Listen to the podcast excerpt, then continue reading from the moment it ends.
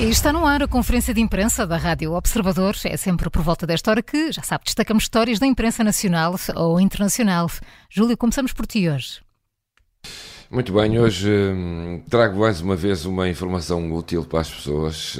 São sempre. São sempre. Uhum. Esta semana estou nesta da, das informações úteis, das coisas que realmente interessam. É o teu serviço público. É, é o meu Devias serviço ter público. uma linha direta. É verdade. 808. É, onde me fizessem perguntas. Assim, é uma coisa assim do género. Uma coisa é? assim. Mas oh, é, esta diz respeito também, Então. porque eu tenho quase a certeza que hum, Já vai, estás dar, vai de encontro vai de encontro àquilo que é o vosso dia a dia. Eh, há um estudo de uma empresa que revelou as 20 palavras passe mais usadas pelos portugueses. Ui, não vamos por aí. A minha é a mais básica de 1, todas. 2, 3, 4, 5, 6.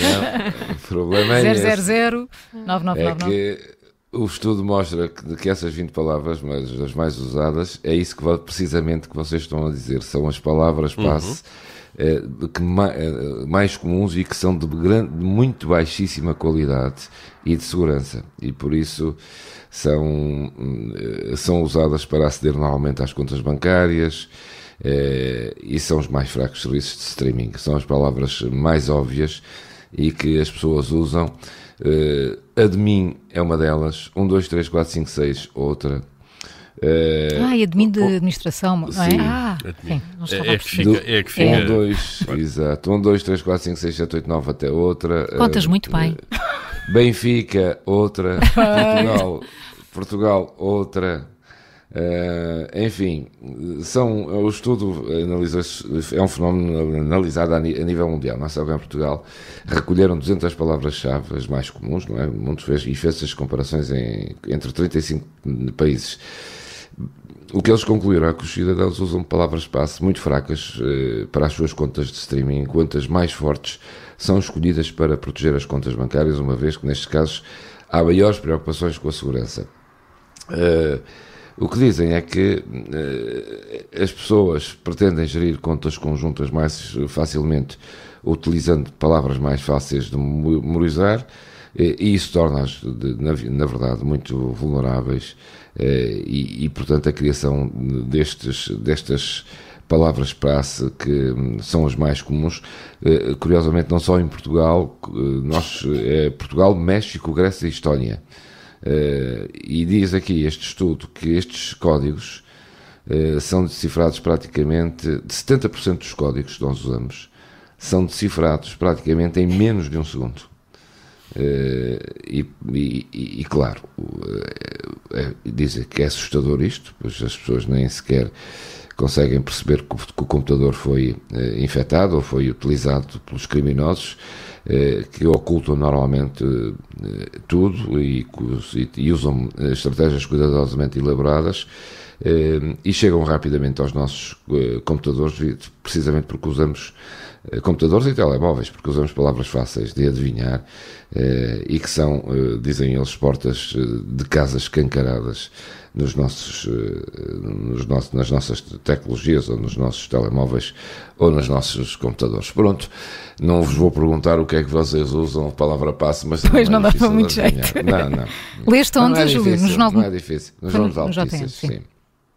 Eu é um clube de Pronto, é futebol. uma informação. De certeza. Ou Paulo, um deve ser- jogador, ser um Flamengo. Flamengo. Eu é a Botafogo. minha, da- eu é a minha data de Botafogo é aniversário. É a minha data de aniversário. A minha é a vossa data de aniversário. Sou muito ligada a você. A bem- minha é pastel de nata.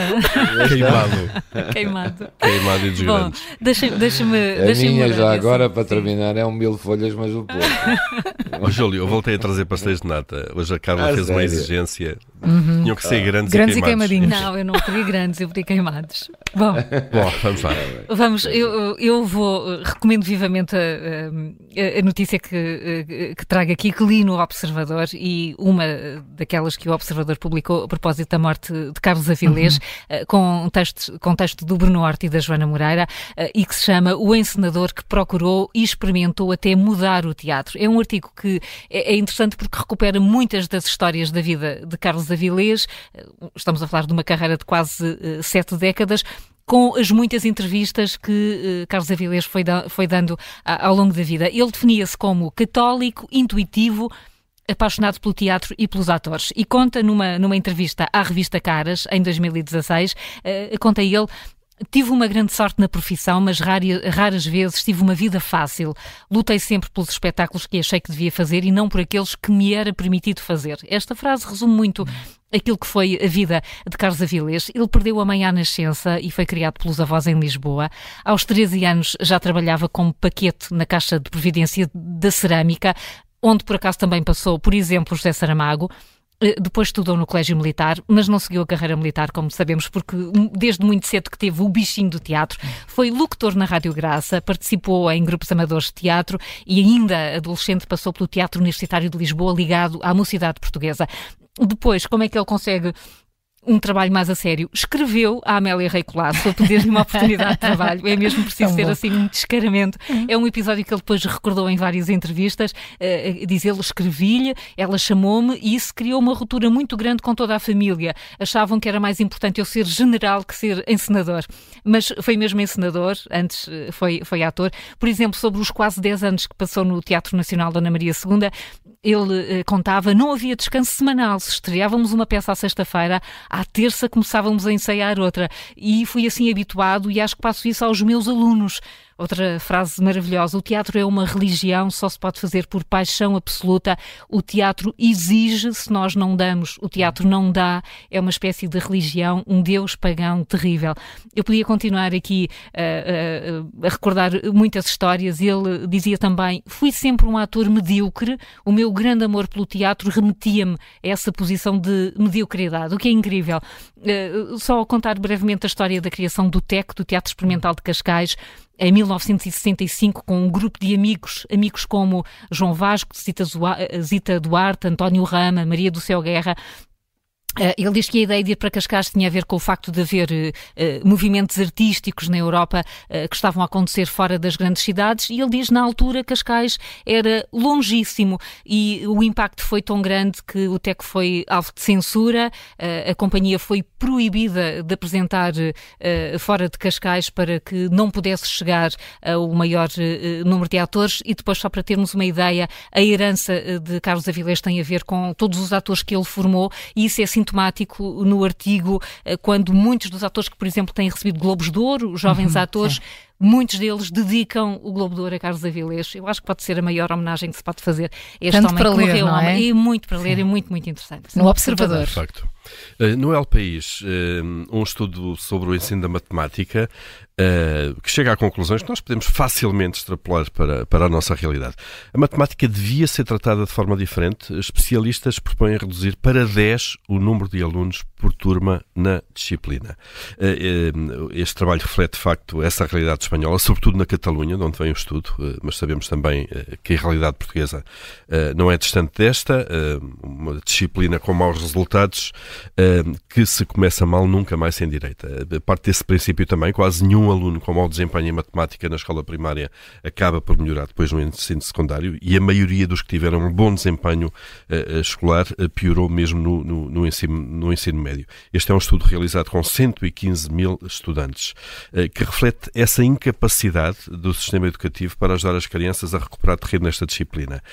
e esta disciplina, a matemática, de facto, é crucial por si só, mas também porque é a chave para todo um universo das chamadas eh, disciplinas eh, STEM, eh, que é a sigla inglesa para toda a área da ciência, tecnologia, engenharia e matemática.